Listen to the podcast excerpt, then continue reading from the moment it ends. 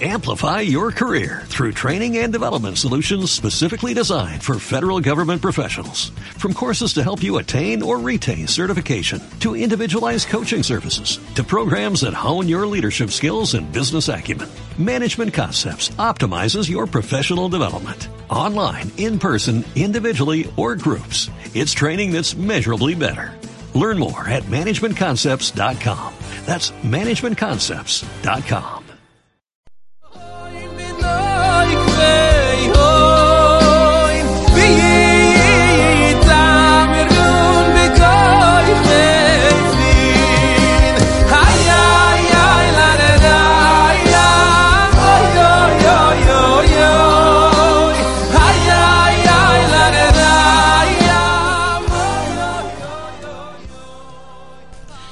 Bueno, un saludo para todos. Les saluda Giovanni Burgos, mi esposita. Buenos días, Carolina Berrío.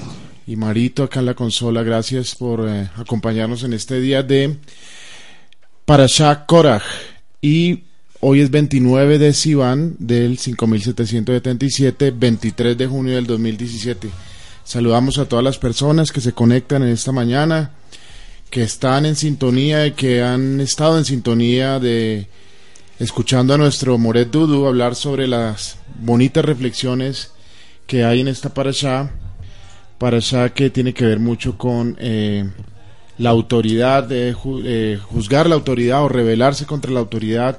La mayoría de interpretaciones tienen que ver con eso. Bueno, hoy para hoy queremos traer un tema que tiene mucho que ver también con la con la parasha, en cierta manera, las cosas que están sucediendo en el mundo.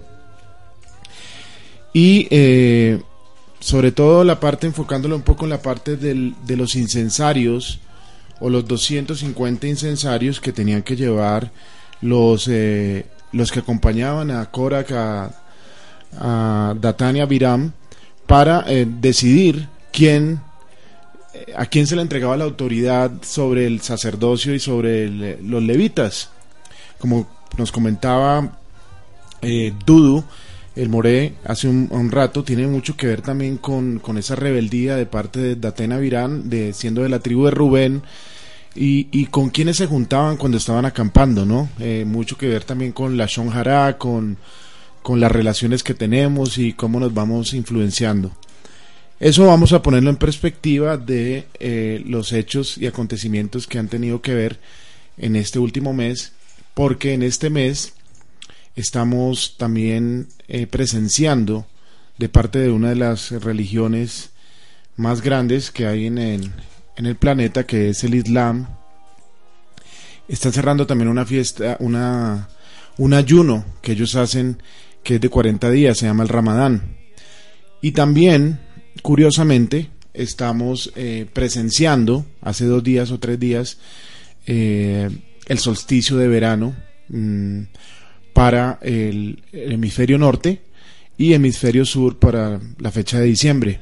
Pero ¿cómo podemos conectar todo esto? Eso es de lo que les queremos traer el día de hoy y, espero que nos acompañen y nos puedan seguir en, la, en, la, en los comentarios y en la explicación.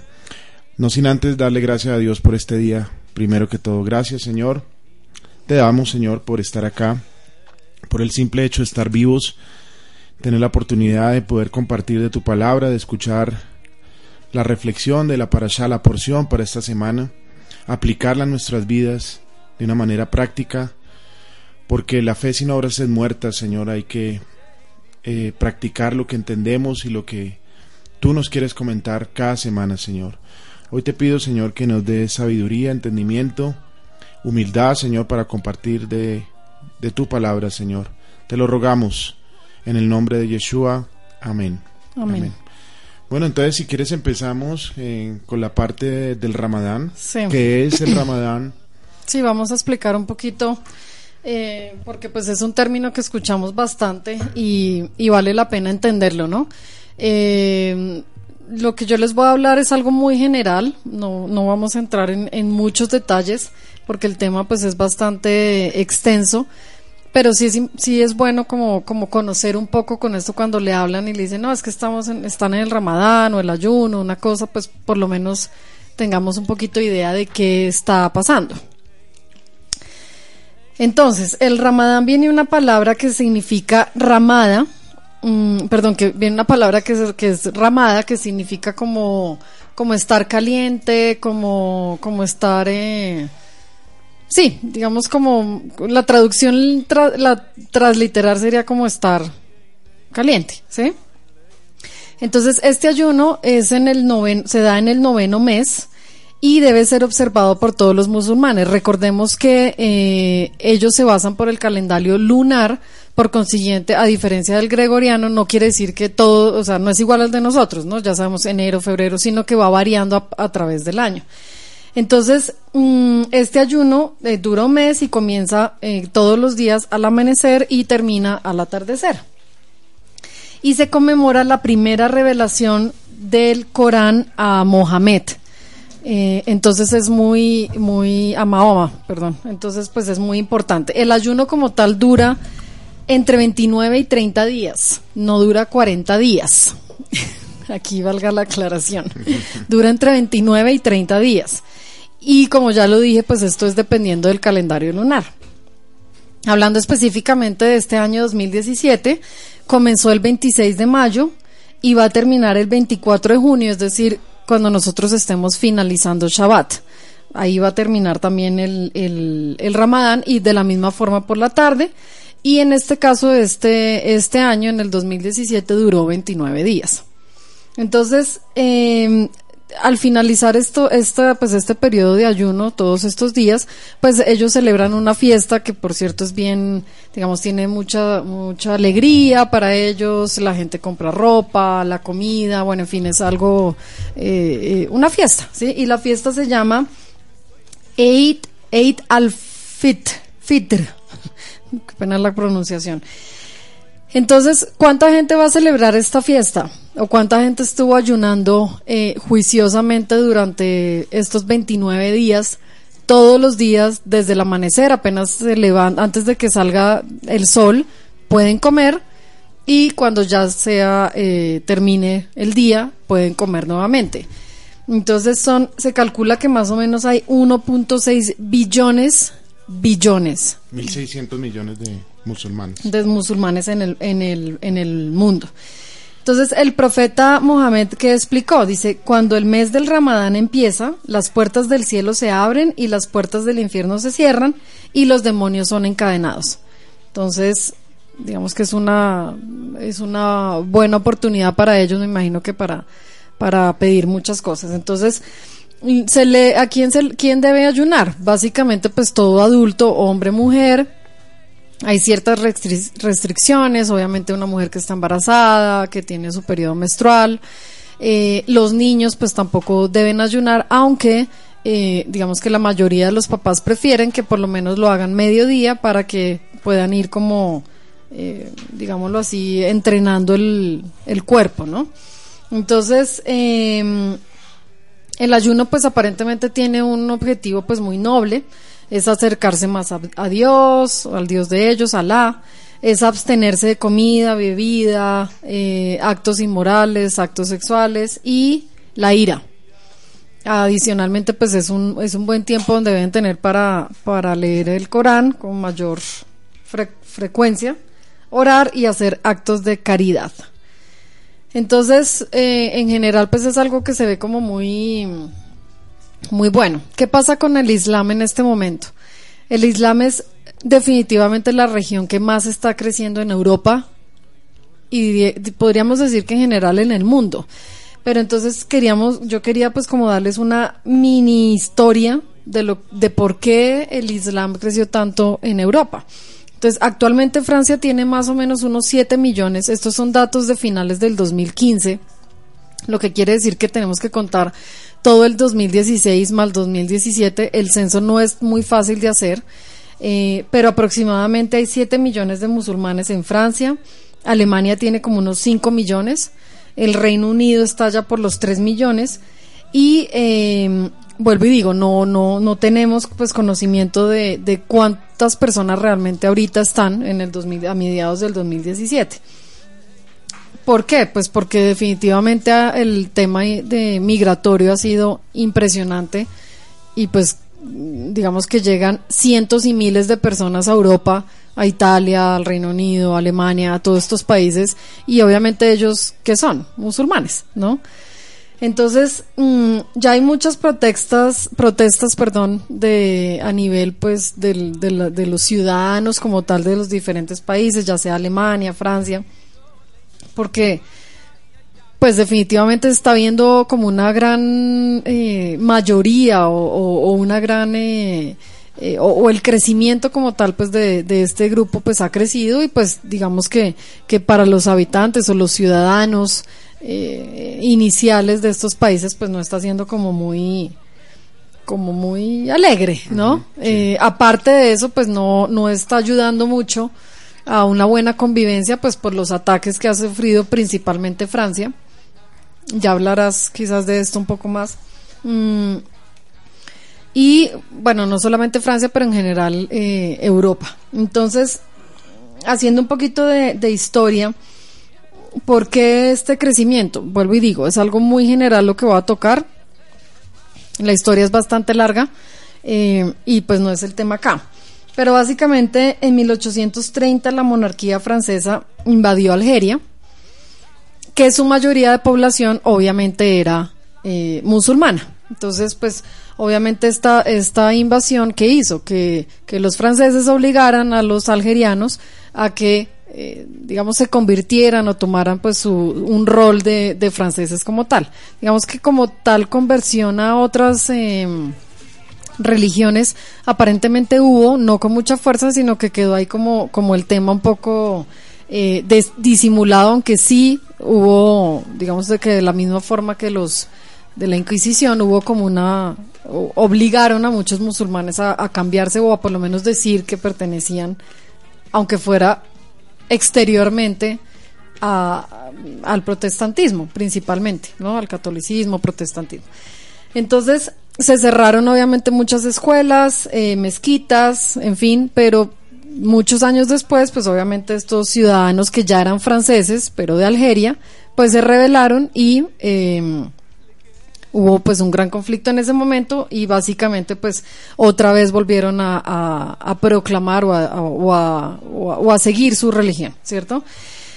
En Alemania básicamente ¿qué pasó? Em, después de la Segunda Guerra Mundial, pues se necesitaban muchos trabajadores para recuperar las empresas, el agro, eh, construir el muro de Berlín, en fin, más adelante. Y eh, ellos mismos en, Alemania pues trajeron muchas personas de Turquía a que le hicieran este trabajo como tal.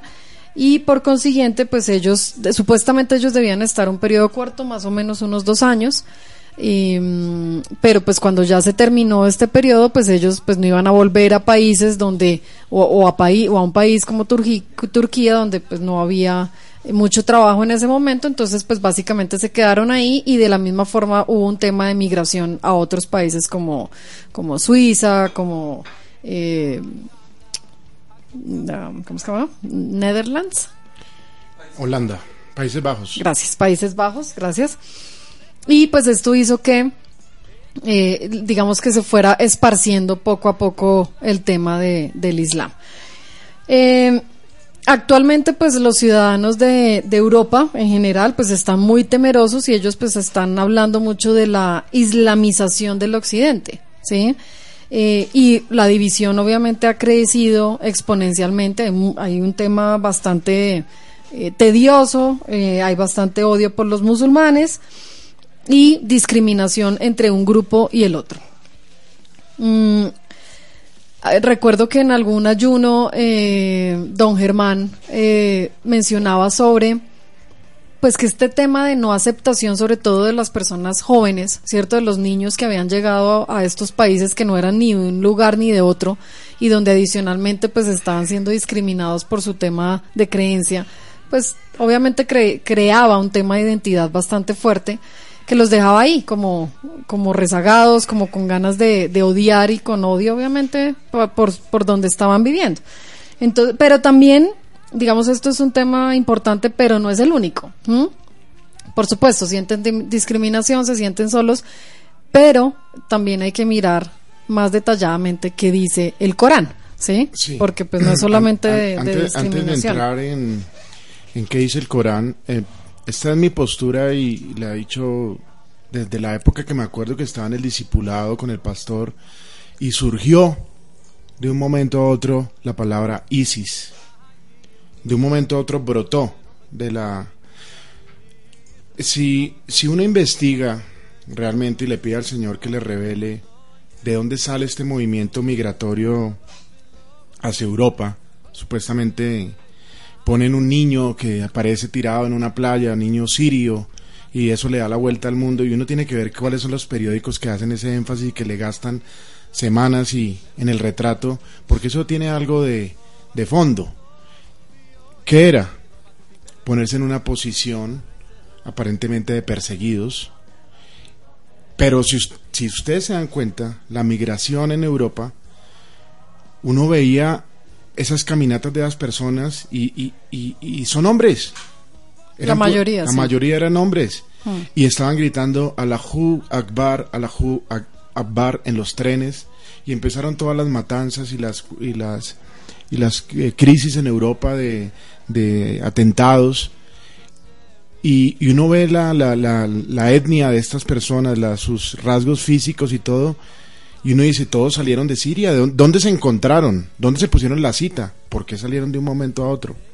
Ahora, si uno se pone a investigar, y uno se ha dado cuenta que a través del tiempo siempre se han utilizado eh, excusas, falsas banderas, eh, cortinas de humo, llámelo como usted lo quiera llamar, o el caballo de batalla, el Trojan Horse, como también se dice en inglés, la mejor estrategia del enemigo es crear un problema para que entre la izquierda, el comunismo, y le presente una solución. Eso está en el billete de- del dólar en Estados Unidos. Eh, lo acaba de comentar Dudu. ¿Desde cuándo acá estamos viendo al grupo iraní Hezbollah, amigos de Maduro? Si son dos corrientes totalmente opuestas. Porque cuando se trata de formar la guachafita, el problema, ahí sí están juntos. Es decir, toda esta migración, yo no me como ese cuento. Esto tiene una y una sola razón. Y les patrocinada por el, mm, por el billonario George Soros, filántropo, por cierto judío, que es encargado de desestabilizar el mundo entero. Ya acabó con Estados Unidos, ahora viene para, para Latinoamérica. Y está aquí. Y se reúne con santos y se reúne con, con, con políticos nuestros acá en Colombia, en Cuba. Tiene infiltrado. Por eso lo del centro comercial andino, y para allá voy ahora, eso tiene más de fondo. Entonces, eh, para no desviarme un poco de lo que decía de la migración de Europa, es una estrategia del globalismo, de Satanás, finalmente él es el, él es el mastermind, él es la, la persona, el cerebro de todo es Satanás, siempre será una lucha del bien contra el mal, es desestabilizar a toda Europa para traer una solución. Sí, ¿Cuál es? El globalismo, Mm. una nueva solución. Cuando el tema de migratorio empezó, que fue obviamente hace que unos ah, fuerte, ¿no? El tema de inmigración ha existido toda la vida, pero fuerte, eh, más o menos hace como unos dos años y medio, tres años aproximadamente. Al principio todo, recordemos que la mayoría de europeos estaban a favor, ¿sí? Total. Porque obviamente era, decían, pobrecitos, eh, no tienen que comer. Y sí, hay mucha gente, obviamente están, los utilizan como, como, como carnada para lograr su objetivo, ¿no? Por supuesto. Hay mucha gente sufriendo y no significa que toda esta cantidad de inmigrantes sean actores, ni mucho menos. Pero los desestabilizaron de sus países grandemente para crear una salida migratoria gigante. Y al principio toda Europa principalmente estaba, eh, digamos, sensible a, a esta situación. ¿Desde cuándo acá, perdón, te interrumpo? Los disturbios en Estados Unidos, en Maryland, en Cleveland, En Baltimore. de- en Baltimore. ¿Desde cuándo acá uno se puede subir al carro de un policía y saltar sobre el techo y prenderle candela? Cuando haya una sola infracción de tránsito, llegan helicópteros, llega, llega la, la- la- la fuerza naval, llega la fuerza aérea, llega todo el mundo por una infracción de tránsito.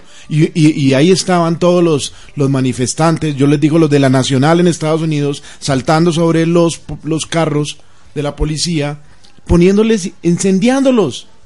¿Quién crea todo esto? ¿Quién lo crea? Sí. Otro. Bueno, el, no solamente obviamente la, la- el crecimiento de, del Islam ha sido a nivel de, de Europa. Por supuesto que en Estados Unidos también, del cual uno de los promotores, diría yo, fue eh, Obama, cuando inicialmente recién se, se lanzó como presidente en su primer periodo, eh, supuestamente era cristiano, si no estoy mal, pero como que al año ya era, era, era musulmán y ya de ahí para adelante sus siguientes siete años fue... lo, mismo pasó con nuestro presidente actual. Cuando se vuelven cristianos van a las iglesias evangélicas, cuando se vuelven católicos van a cuando se vuelven chamanes van y se hacen el rito con el hmm. es dependiendo el momento no y pero Estados Unidos está viviendo algo interesante un fenómeno que, que estuve investigando y es la conversión de los latinos al Islam principalmente de las mujeres. Eh, este digamos que es un tema eh, complejo, me toca investigarlo un poco más, pero ya han sacado algunos reportes donde eh, aparentemente en números no es mucho, pero en el periodo de tiempo de la conversión de, estas mujeres latinas sí es bastante, digamos, notable. Entonces, mm, uno se pregunta y uno dice, bueno, pero ¿y cómo una, cómo, por qué es la, la, la religión de mayor crecimiento? si supuestamente uno ve en las noticias cada rato, porque no es un tema que uno vea esporádicamente, sino cada rato estas noticias donde los, los musulmanes o los del Islam entonces cometen atentados, es, es curioso, ¿no? Es como que esa atracción sobre la, la maldad definitivamente llama. Entonces el crecimiento de los latinos eh, en Estados Unidos ha sido, es, está siendo bastante notable. Mm, Hacia finales de 2015 había más o menos 3.8 millones de musulmanes en, en, en, Estados Unidos, de los cuales 200 mil eran latinos convertidos. Una, conversos. Sí, conversos. Un número muy pequeño, 200 mil contra la cantidad que tiene de población en Estados Unidos, digamos que no es, es insignificante. Es insignificante pero eh, lo, lo que llama la atención es que estas 200 mil personas estamos hablando en menos de cuatro años. Así que ya, ya, ahí, ya ahí ya vale la pena eh, tomar en cuenta el número, ¿no? Y aparte de eso, estamos hablando de eh, inicios del 2016. Ah, han dicho que, que sigue aumentando notablemente. Entonces, em, el número de escuelas musulmanes y el número de mezquitas en Estados Unidos se ha triplicado en los últimos 20 años triplicado. O sea que vale la pena tomar en cuenta esto. Y ya como para, para finalizar, para que tú continúes y podamos hacer una pausa, eh, hay un video que pues lo recomiendo bastante, lo hace un, un grupo de personas que de, un, una página que se llama, o un grupo que se llama One for Israel, y el video se llama... Por cierto, esa página no, no, no le gusta mucho a, a, a, muchos eh, porque están en desacuerdo de muchas de las pero pero vale la pena se puede pues rescatarlo todo se mira se rescata lo bueno y se sí y este video digamos sí ellos tienen algunos videos que pero pues yo creo que uno pues el señor le va dando la madurez para para, uno terminar de ver el video y decir estoy de acuerdo o no estoy de acuerdo va con no pero bueno aquí hay un video interesante que se llama exposing Islam real real face sí y exponiendo la real cara del Islam. Perdón, sí, exponiendo la real cara del Islam. Es un video bastante fuerte. Eh, yo, yo traigo solamente unos, digamos, ciertas cositas porque el video dura, mm, si no estoy mal, 13 minutos. Es, es muy bueno. Eh, y básicamente ellos dicen, ¿qué tan cierto que el Islam es una religión de fe o de paz? ¿No? Porque pues está promocionada como una religión de paz. Entonces, Israel, pues obviamente es uno de los países que mayor ha sufrido por el tema de, asesinatos, de atentados terroristas en el nombre de Alá, ¿no? Principalmente ellos han sufrido eso.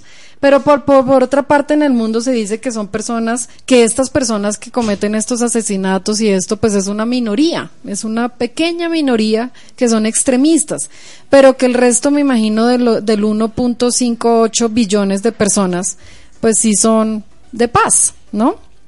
Y pues, y sí, hay muchas personas que salen a hacer declaraciones sobre su, sobre su religión y dicen, no, no estamos de acuerdo, es cierto, hay muchas personas. Pero la cuestión es la siguiente, ellos leen el Corán, ¿cierto? Tanto los extremistas como los no extremistas. Entonces, yo quería traerles unos pequeñísimos, sí, las suras, unos pequeñísimos eh, suras para que nos demos cuenta realmente qué tan pacífico. Las suras son como los versículos de la Biblia. Exactamente. Entonces, por ejemplo, eh,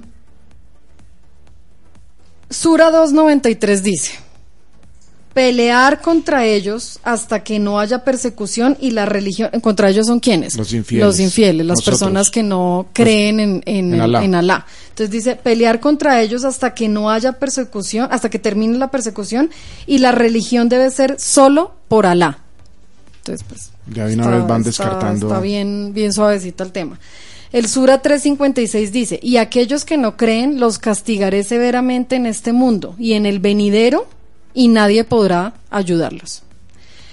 Otro dice, y para aquellos que no creen en lo que decimos debemos hacer que entren en fuego y que sus pieles sean quemadas. Cambiaremos sus pieles por otras pieles. Bastante amigable el tema. Eh, otro dice, peleen a aquellos que no creen en Alá, que lo prohíben y que no dejan que sea proclamado. Entonces, por supuesto, hay muchísimos temas que, eh, perdón, muchísimos suras o versículos que hablan de la bondad, la misericordia, y, ¿no? Y pareciera que, pues, que este Dios es un Dios muy, eso, bondadoso, benévolo, ¿no? Eh, y que inclusive ellos están eh, agrupando. Es más, veía un video de una de las niñas que hizo conversión hija de pastores en Estados Unidos, latina, cubana y, de Nicaragua, si no estoy mal, eh, y hacía la conversión y decía, es maravilloso ver que ellos están incluyendo también a, Jesús, ¿no? Es muy, muy bonito eso, o sea, lo incluyen también, decía ella. Y decía que gracias a eso fue que ella se convirtió al Islam y porque fue la única respuesta que encontró para no suicidarse. Pero entonces al principio... Eh, dice que mm, este eh, Mohammed decía, en, el Sura 262 dice, seguro que aquellos que son judíos y cristianos serán perdonados por Alá. ¿Mm?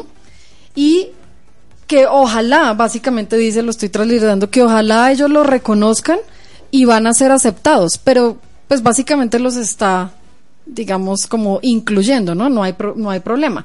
Pero a través del de las suras que uno va leyendo, es como si él se hubiera dado cuenta y dijo, dijo, oh, oh, esta gente, ni el judío ni el cristiano lo quiero aceptar.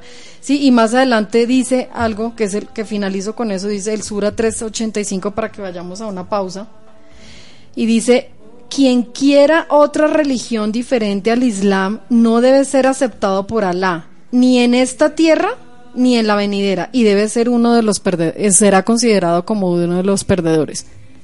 A ver, tanto el musulmán extremista como el pacífico, el que quiere la paz, lee lo mismo, ¿no? Se supone, porque no, no sé, a menos que yo no conozca, eh, existan mucho, otro libro que no sea este. Puede ser.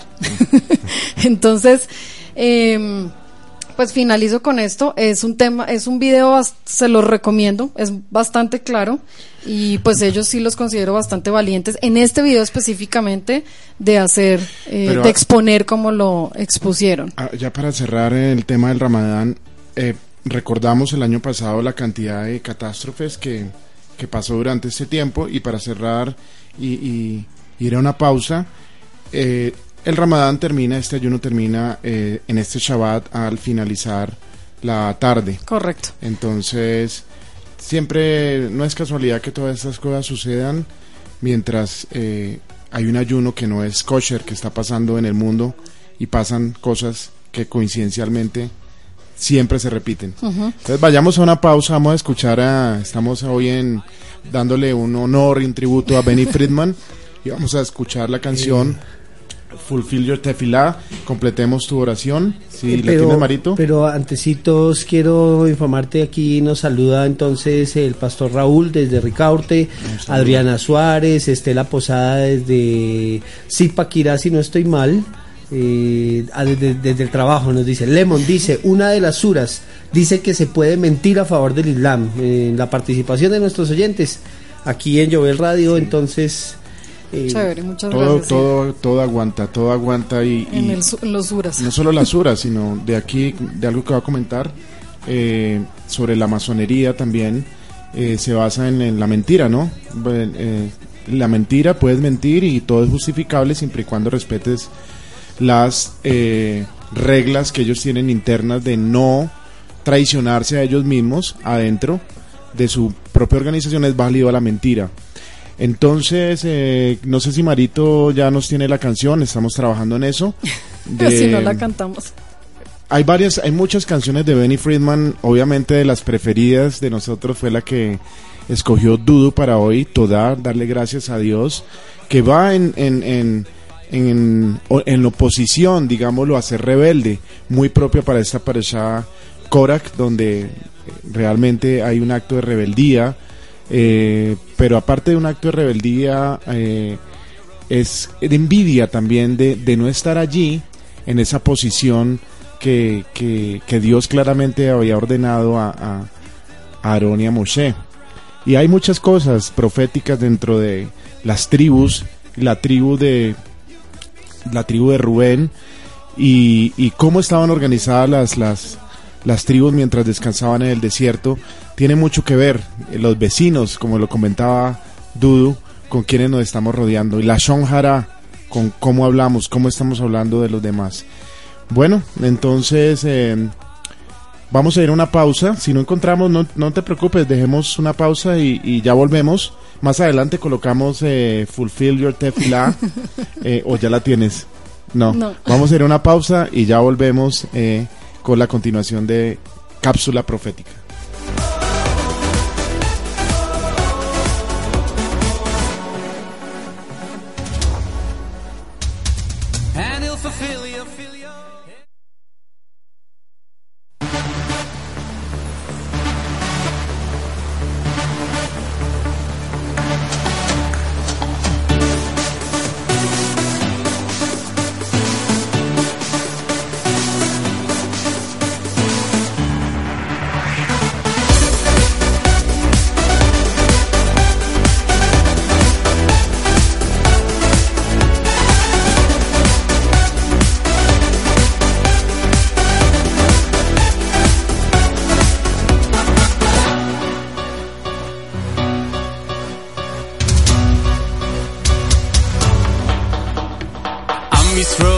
mixing up. I know this Gullus can be tough. We've had our fair share amount of pain.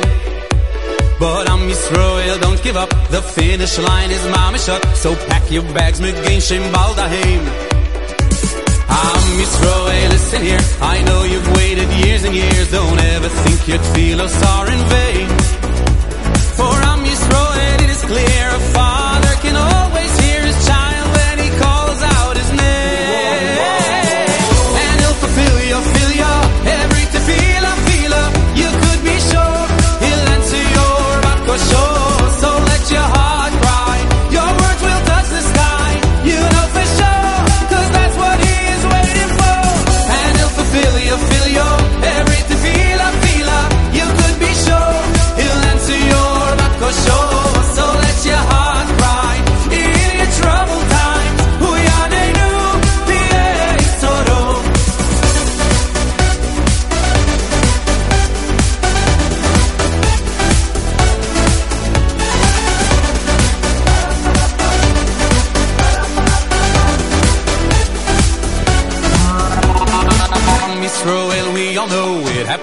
for the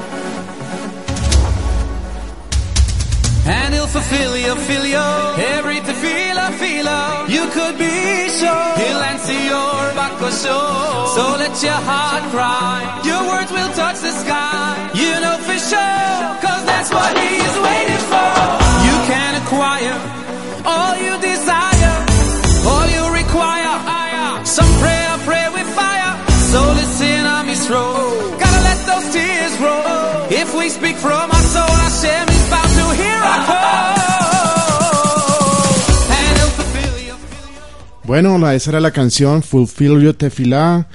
Completen su oración, aguanten, pueblo de Israel. Conocemos tus luchas, conocemos toda tu persecución que has tenido a través del tiempo. Solamente mantente en la oración y verás la ayuda de Hashem.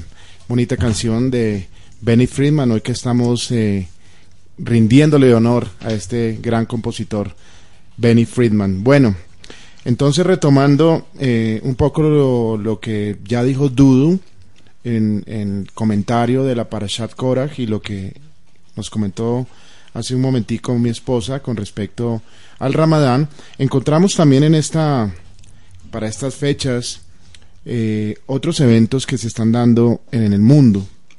Unos tienen que ver con la astronomía, son inevitables, siempre van a estar allí. Se llama el, sol- el solsticio de verano. Y otras que son muy de patronales de nuestra tierra, que están también alineadas con todo esto. No es casualidad, todas están conectadas. Y tiene que ver con la fiesta de eh, que se celebran en el Tolima, eh, la fiesta de San Juan y la fiesta de San Pedro, unos días después en Neiva. Vamos a, primero quisiera antes, eh, para retomar, me gusta leer el devocional del, del Hafetz Haim, una autoridad en la Shon Hara, para el día de hoy, 29 Sivan. Dice, el Hafetz Haim nos da muchas razones espirituales profundas que explican la capacidad destructora de la Shon Hara. Pero para estudiar lo que la Shon Hara realmente hace, debemos entrar en la mente del Mekabel. Mekabel viene de, la de ahí viene la palabra Kabbalah, que es recibir. Es el que recibe la Shon Hara, es decir, el el- a la persona que es afectada cuando se habla de él. Si el que escucha tiene una opinión positiva o neutral del sujeto antes de la fatídica conversión, conversación, perdón, es virtualmente seguro que después de escuchar el comentario derogatorio, aun si verificar que es verdad, ha disminuido su opinión del sujeto. Simplemente cuando uno habla la Shon Hara, daña la reputa- reputación de su hermano semejante. El Hafez Haim analiza las ramificaciones de hablar la Shon Hara frente a un grupo. Si, por ejemplo, alguien habla la Shon Hara ante 10 personas, ha hecho mucho más que dañar al sujeto una vez. Ha dañado su reputación 10 veces. Mientras más grande sea la audiencia, mayor son los pecados acumulados. Esta es la razón por la cual la Shon Hara se sitúa virtualmente solo por su potencial de acumular pecados. El Hafetz Haim también cita el famoso caso talmúdico de Api Tlatá en presencia de tres, quiere decir Apli Tlatá, en el cual la información derogatoria se habló en presencia de tres o más personas. Debido a que esta alajá está ampliamente malentendida, el Hafez Haim se ocupa de ella al principio de su obra. La licencia de ap- api tlatá existe solamente en casos muy específicos. Una declaración que de otra manera estaría prohibida porque podría ser la shon hara. Podría ser permitida si se expresa ante tres personas. Esto es porque una declaración que se dice frente a tres personas encontrará con toda seguridad su camino hacia los oídos del sujeto. Este factor nos permite asumir que la declaración, que puede ser interpretada tanto positiva como negativamente, realmente se pretendió decir de forma positiva y por lo tanto no es la Shon Hara. Muchas veces han caído víctimas de la Shon Hara por pensar erróneamente. Si digo algo derogatorio acerca de alguien en público, no está prohibido debido al principio de api tlatá. Esto no podría estar más lejos de la verdad. Al contrario, mientras mayor es el público cuando se hace la afirmación, más se daña la reputación del sujeto y es mayor la transgresión de hablar la Shon Hara. Por lo tanto, el Jafez Haim hace un gran esfuerzo para aclarar este tema, ofreciéndonos el, el siguiente caso. Es cortico, sí, sí, ya lo vamos a terminar. Un extraño llega al pueblo y pregunta a un grupo de personas, ¿dónde puede conseguir comida? Alguien le dice, Leví siempre tiene comida cocinándose en su estufa. Estas palabras pueden ser entendidas de maneras opuestas. ya incalculable, perdón, continuamos en página 265, ya sea que la persona es generosa y siempre tiene invitados o que siempre está comiendo. Debido a que esta afirmación puede ser entendida negativamente, si no hubiese sido dicha delante de tres personas, se hubiese clasificado como abag la shonjara, polvo de la shonjara y estaría prohibida.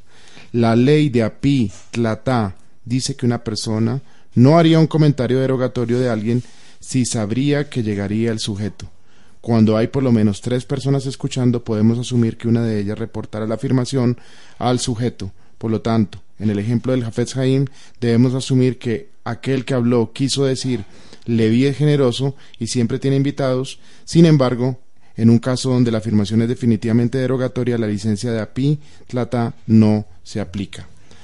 Un devocional muy bonito para seguir. Se llama Un compañero diario del Jafetz Haim que nos ayudan a cuidar nuestra lengua todos los días, porque lo que pensamos a veces que, que, que venga, hablamos, venga, le cuento, venga, como lo decía Dudu, también el, el, eh, las personas con las que nos rodeamos y que nos están potencialmente tratando de decir algo, y más aún si hay más personas, es algo más grave porque lo está ofendiendo más veces. Eso es lo que está diciendo este texto del día de hoy.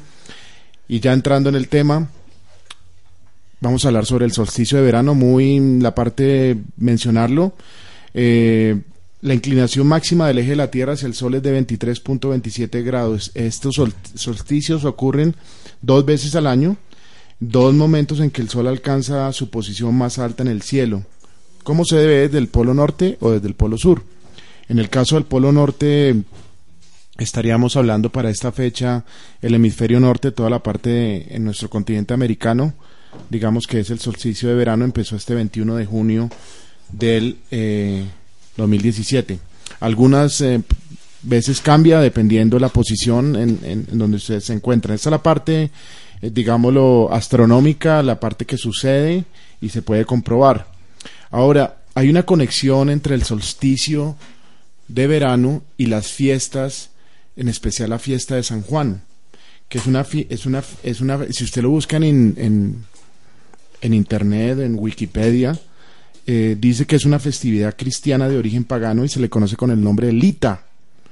Entonces, ¿qué es Lita? Lita dice que es una de las ocho festividades o Shabbat, también le llaman Shabbat, celebrada por los wicanos, los que practican la Wicca desde que tradiciones provenientes de New Forest, las cuales se refieren al, a la British Traditional Wicca, empezaron a usar este nombre tradicional.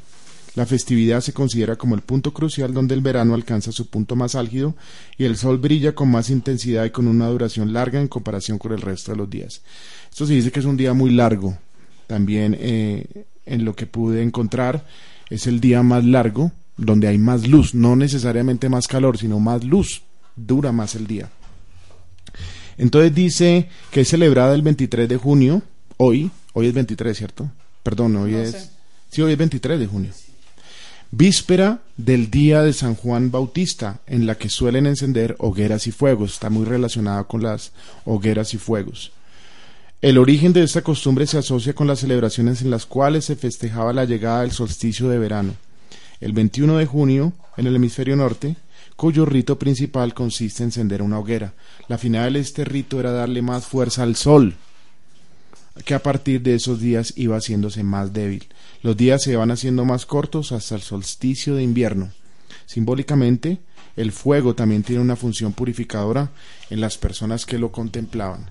Entonces vemos acá eh, muy asociado al fuego y ellos hablan de unas funciones purificadoras. Todo lo que pues para nosotros en la Biblia, los versículos que se vienen a la mente, el Señor es fuego consumidor, eh, vemos como ya no se va a hacer juicio como en los días de Noé por un diluvio, por una inundación, sino caerán bolas de fuego, si leemos el libro de Apocalipsis. Vemos como el fuego está muy relacionado también con el juicio de Dios sobre la tierra. Y ahí vemos, y, puedo citar eh, cosas que han pasado en este tiempo, como las noticias son tan escasas y, están muy manipuladas ya en el, a nivel mundial, no solamente en Colombia, un, un tremendo incendio en la, en Portugal. Curiosamente, antes de ir a Portugal, eh, Santos, estaba sucediendo el incendio en Portugal, en, en, Lisboa, y ahí fue cuando canceló su viaje porque el atentado aquí en el centro comercial andino, que también tiene que ver con una explosión, con fuego, con algo que pasó. Entonces, en esta fecha del Ramadán, del solsticio, de tantas fiestas paganas, y si vemos la parashá de Korach, también vemos cómo eh, Datán, Abiram y 250 personas más tenían que ir y presentarse delante de Hashem, de la tienda de reunión, y debían tener, ¿qué? Unos incensarios con fuego. Acompáñenme a sus Biblias, yo creo que yo tenía el pasaje acá, al números, versículo 16, perdón, números 16, perdón, perdón un segundo, entro acá, números 16 del 16 al 19. Entonces vamos a leerlo de la versión nueva internacional. Dice a Korach, Moshe le dijo, tú y tu gente y Aarón se presentarán mañana ante Adonai. Cada uno de ustedes se acercará a Adonai con su incensario lleno de incienso, es decir, se acercarán con 250 incensarios. También tú y Aarón llevarán los suyos. Así que cada uno con su incensario lleno de fuego e incienso se puso de pie a la entrada de la tienda de la reunión junto con Moshe y Aarón cuando Korak había reunido toda su gente en contra de Moshe y Aarón a la entrada de la tienda de reunión, la Shejinah de Dios de Adonai se apareció ante todos ellos. Adonai le dijo a Moshe y Aarón, apártense de esta gente para que yo la consuma de una vez por todas. Entonces, vemos que ellos estaban con 250 incensarios. Ahora vamos más adelantico al versículo 31 al 35. Me causó curiosidad eso. Esta es la parte en que ellos mueren. Tan pronto como Moshe terminó de hablar, la tierra se abrió debajo de ellos, se abrió y se los tragó, a ellos y a sus familias, junto con la gente y las posesiones de Korach. Bajaron vivos al sepulcro, junto con todo lo que tenían, y la tierra se cerró sobre ellos. De este modo fueron eliminados de la comunidad. Al oírlos gritar, todos los israelitas huyeron de allí, exclamando Corramos no sea que la tierra nos trague también a nosotros. Y los doscientos cincuenta hombres que ofrecían incienso fueron consumidos por el fuego. Lo primero que se me viene a mí a la mente es, bueno, eh, eh, van a la tienda y le avisan a los que están ahí por el clamor de Moshe y Aarón de, de que por el por unos no van a pagar todos. Pero entonces les dicen quítense a todos de ahí. Pero ¿dónde estaban los incensarios? O sea, ¿de qué manera, dónde los tenían? Porque si ya les habían dado la orden y si usted va a capítulos, eh, versículos atrás, los colocaron en algún lugar, no los tenían en la mano, no estaban todavía... Porque ellos descienden al sepulcro vivos, dice el, dice el texto, pero los, pero los incensarios son rescatados. Porque con esos incensarios hacen unas láminas de oro, los funden y son consagrados a Hashem, o sea, están purificados. Lo decía yo en, en el comentario del ayuno, que en gematría la palabra, eh, el número 250 tiene, es la gematría de la palabra ner. Ner es una la letra nun y la letra resh que quiere decir candela, que quiere decir fuego. Entonces estamos viendo en, en, en, cómo esa luz, que para nosotros representa Yeshua, la luz no bajó, no descendió al sepulcro, la luz se quedó. Esa luz fue... Debe haber algo más profundo en esos 250, pero seguro que una de las razones y la más es que era la luz de Yeshua, que se quedó arriba la gloria de Dios no bajó, la, la el espíritu, el Ruach HaKodesh se quedó arriba y descendieron al sepulcro los rebeldes. Entonces, eh, retomando en, en qué estamos viviendo en este tiempo, pues son festividades que hay que tener mucho cuidado.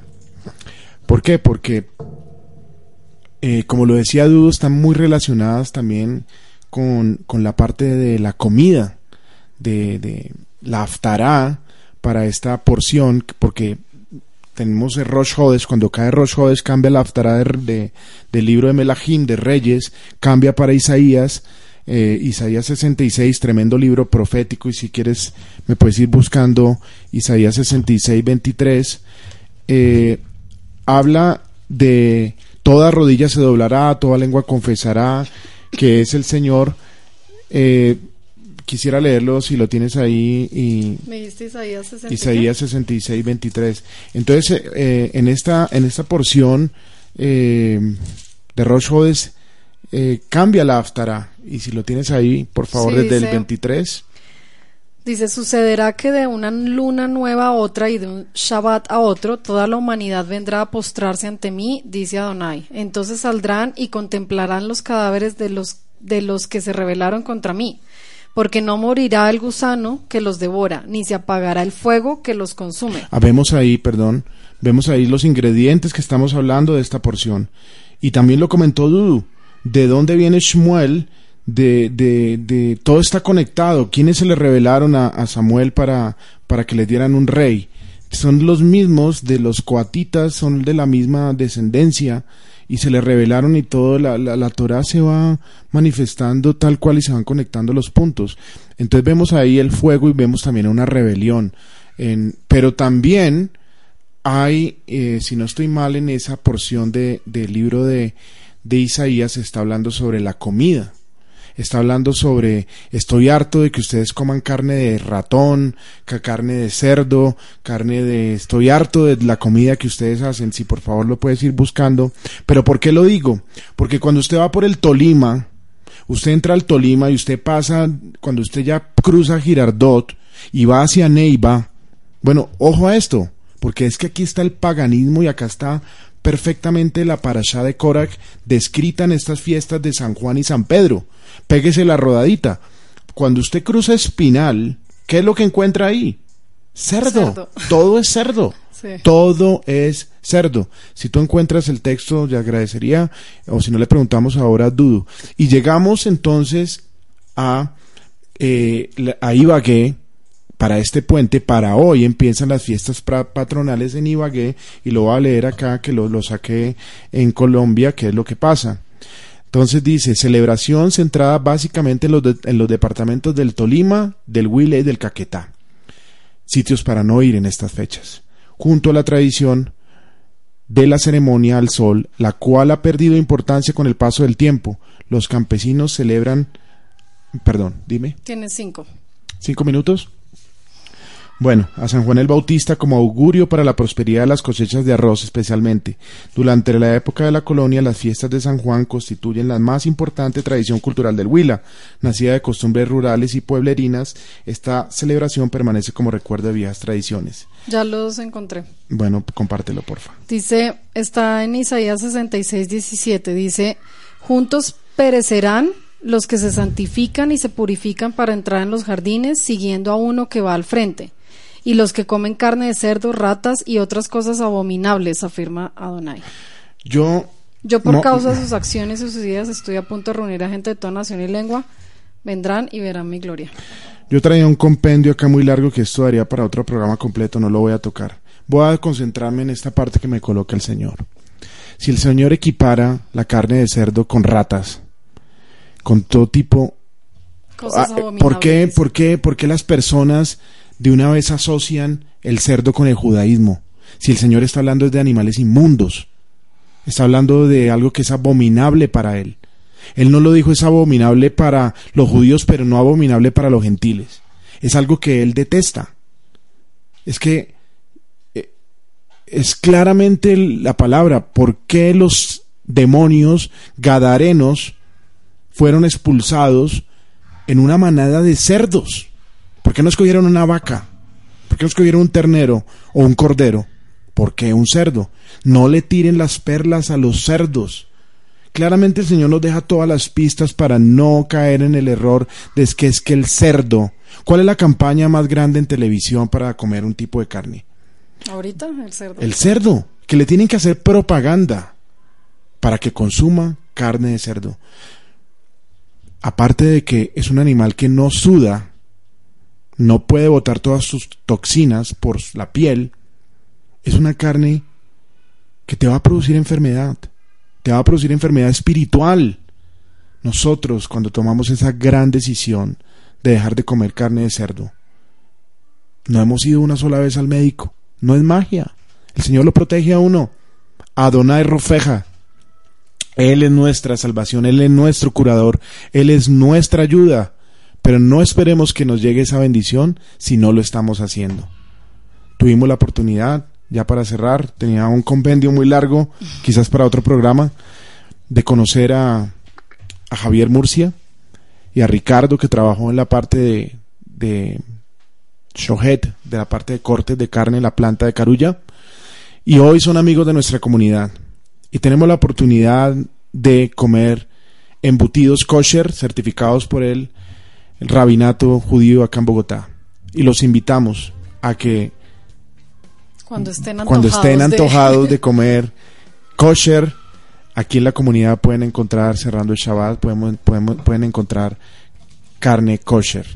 Y esa es la reflexión, sumado a todo lo que nos compartió Dudu, a lo que nos compartió mi esposita, tengamos mucho cuidado, estar alerta con quien nos juntamos en estas fiestas que están por empezar de eh, patronales de San Juan y San Pedro en los departamentos del Tolima y el Huila pero siempre teniendo presente que nuestra ayuda proviene de Hashem y que tengan un Shabbat Shalom muy bendecidos y eh, todas sus familias. En el nombre de Yeshua, saludos a todos. Amén. Chao.